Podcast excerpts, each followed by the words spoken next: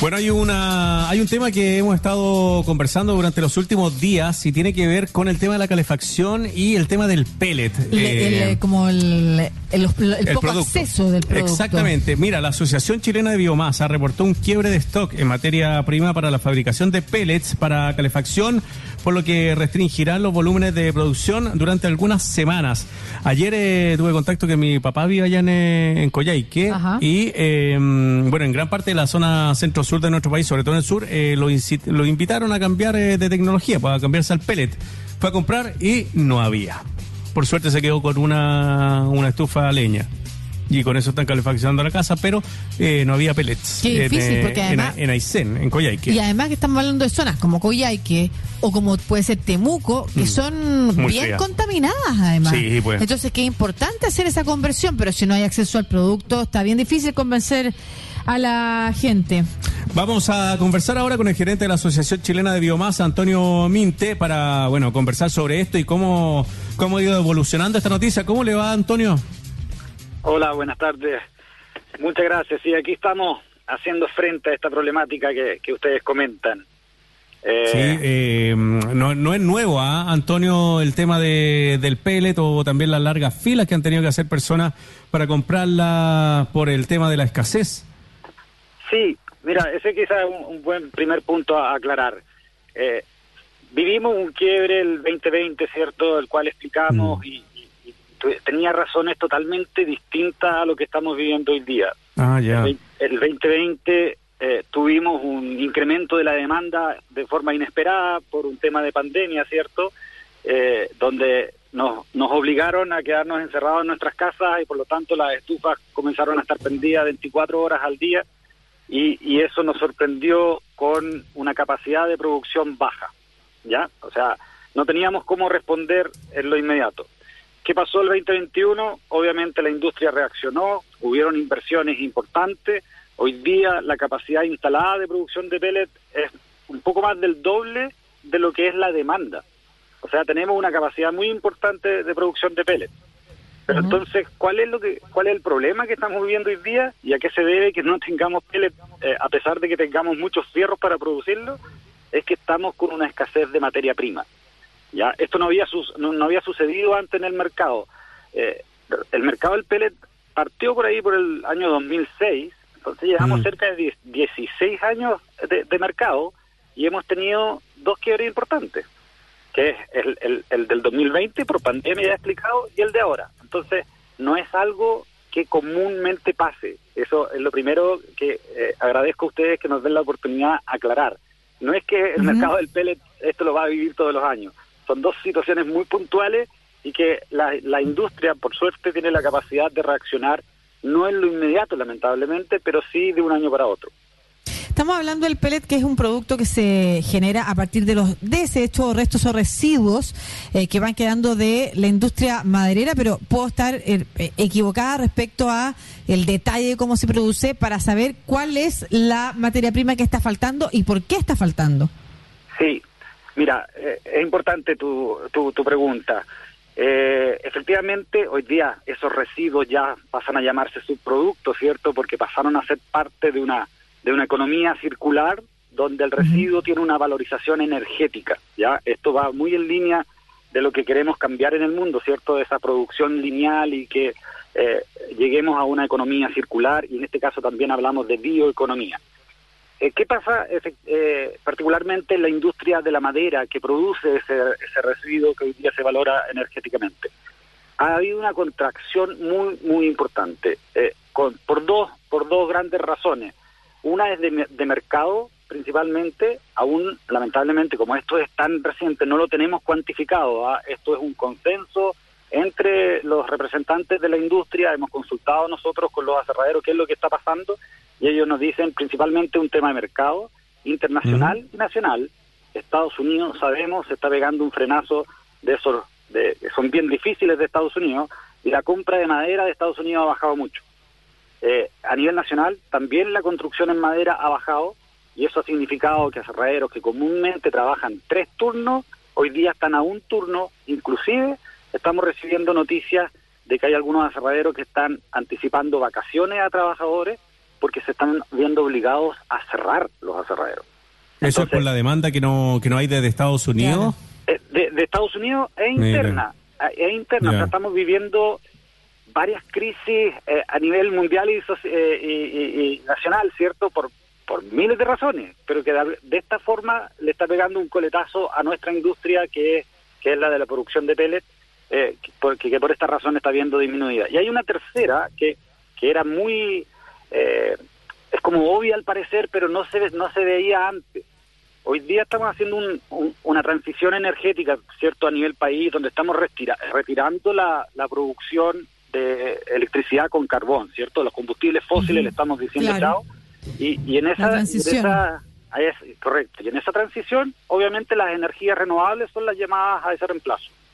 Dentro de la energía renovable, la biomasa también tiene la capacidad de generación eléctrica.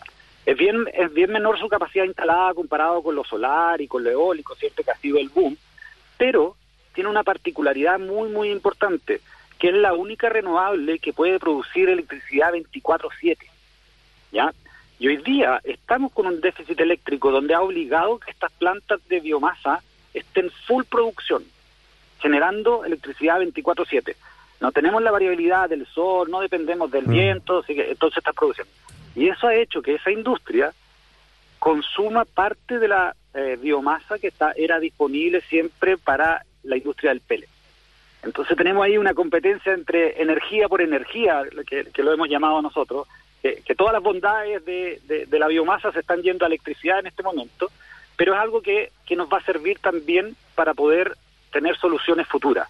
No podemos tener una dependencia tan importante como la que tenemos hoy día en los aserraderos, eh, y tenemos que considerar que la generación eléctrica de biomasa es relevante, por lo cual es parte del mercado también.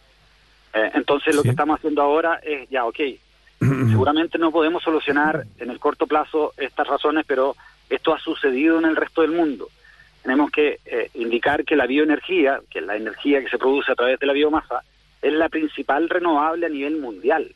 Y por lejos, ¿ah? son, son números increíbles y que se desconocen eh, no sé, si uno ve en Finlandia, Suecia, eh, Francia, Alemania, son los países top en uso de, bioenergía. Y estamos hablando que en Europa la bioenergía representa el 60% de la energía generada por energías renovables.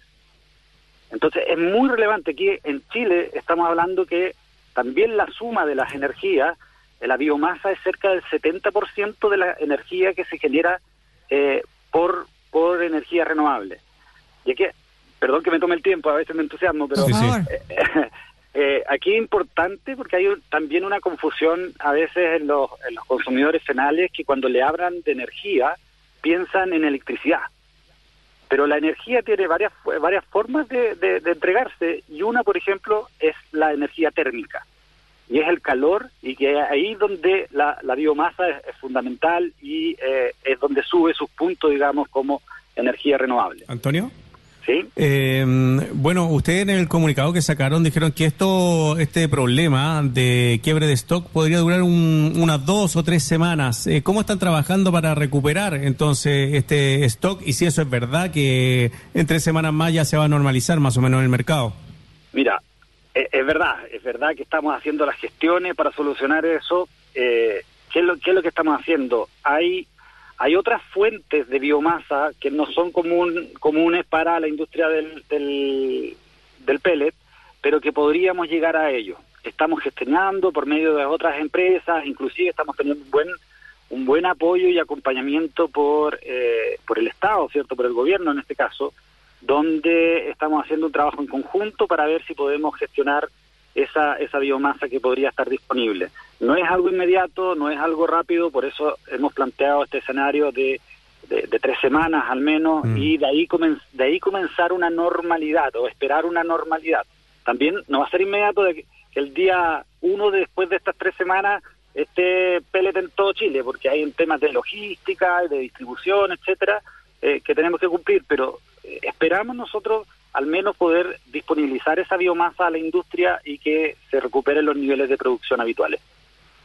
De todas maneras, pensando en, en el corto y mediano plazo, no, no en el largo plazo, cuando quizás también las políticas energéticas vayan a variar, eh, ¿es posible eh, solicitar medidas de apoyo concretas? No sé si han tenido conversaciones, eh, por ejemplo, con el Ministerio de Medio Ambiente, con el Ministerio de Economía, que ayuden a la industria a evitar nuevos quiebres de stock. Sí, otra vez son, son temas muy, muy importantes para nosotros. Como les decía, la biomasa es muy importante a nivel energético. La biomasa es la segunda fuente de energía de Chile, solo por debajo del petróleo crudo. Eso es un dato que el común de las personas no lo sabe.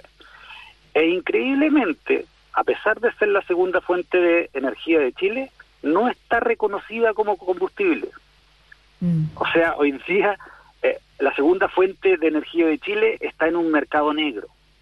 Nosotros como sector llevamos años, casi 15 años, solicitando que seamos reconocidos como combustible porque una de las cosas que ofrece ese reconocimiento o que podría eh, eh, influir ese reconocimiento justamente es lo que tú preguntas, que por fin podamos tener un apoyo que permita que esta industria se desarrolle de una manera tal que los inversionistas tengan seguridad de que puedan invertir en este sector y que la gente que es consumidora final, hoy día también una cosa muy importante, ah, eh, eh, algunas personas dicen, no, que el pellet es como de moda y que el Ministerio de Medio Ambiente ha hecho cosas para que la, gente compre pellet.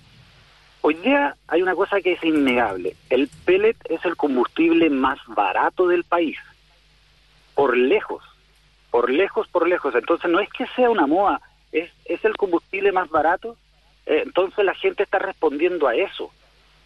Entonces, ojalá nosotros hacemos un llamado también. Hoy día el proyecto de ley de los biocombustibles sólidos ha avanzado en el Congreso, ha avanzado de una manera importante. Esta, esta administración le ha dado urgencia, pero se, se, se entrancó en un tema técnico eh, que, que, esperamos que el Congreso eh, lo, lo haga avanzar rápido y que pronto contemos con una ley que le permita al Ministerio de Energía, al Ministerio de Economía, como dicen ustedes, poder llegar a, a la industria, a los pequeños mm. propietarios y que esta industria se, se consolide finalmente. Nos preguntan acá si se puede hacer de madera reciclada el eh, pellet. Sí, sí, se podría hacer de madera reciclada. Eh, existe eh, existe una norma del pellet, una norma chilena que, que, que, que, al igual que muchas normas son un poco copia de las normas europeas o de las normas americanas, entonces el pellet hoy día solo tiene que cumplir ciertas características de esa norma, eh, pero obviamente se puede hacer de madera reciclada. Ahora, la madera reciclada obviamente es un volumen muy pequeño, pero sí, eh, si una, si una eh, esto, esto tiene una particularidad también en este mercado. Uno puede crear una, una empresa pequeña de pellet. Si uno, si uno, si uno tiene poco volumen, pero es constante y, y, digo, mira, yo tengo madera reciclada todos los meses, tanto volumen, podría tener una pequeña peletera y producir pellets de calidad es, algo que, además de que estamos haciendo un bien al consumidor final, podemos mm. tener nuevos emprendimientos de, distintas escalas, etcétera. No estamos hablando solo de grandes inversiones y de grandes empresas. Mm. ¿Ah? Es un desarrollo eh, local muy, muy potente. Y que va en línea además con lo que se espera respecto de de, los productos y de, y de las tres R esas vinculadas, ¿no es cierto?, a, a, eliminar la basura, a terminar con la basura para que efectivamente cada producto que se desecha finalmente termine siendo reutilizado en, en otra fabricación que, que permite entonces disminuir lo, lo, lo, que vamos acumulando y que le ha hecho tanto daño al medio ambiente. Muchas gracias, Antonio Minte, gerente de la Asociación Chilena de Biomasa, conversando sobre el quiebre de stock que hay de pellet, pero mucho más profundo la conversación sobre los caminos hacia los que hay que avanzar para seguir impulsando las energías eh, limpias o renovables. Muchas gracias, Antonio. Si me, permiten, si me permiten una sola cosa, porque nosotros estamos un poco también educando en este momento a la gente y el tema quiebre ha asustado mucho a las personas. Ya. Lo que hay es una baja disponibilidad, pero ninguna empresa ha parado, ninguna empresa ha Entonces estamos produciendo todos los días y esperamos todos los días llegar a todas las ciudades. Vamos a llegar con menos volumen, pero estamos produciendo todos los días. ¿Va a haber limitación de venta de sacos?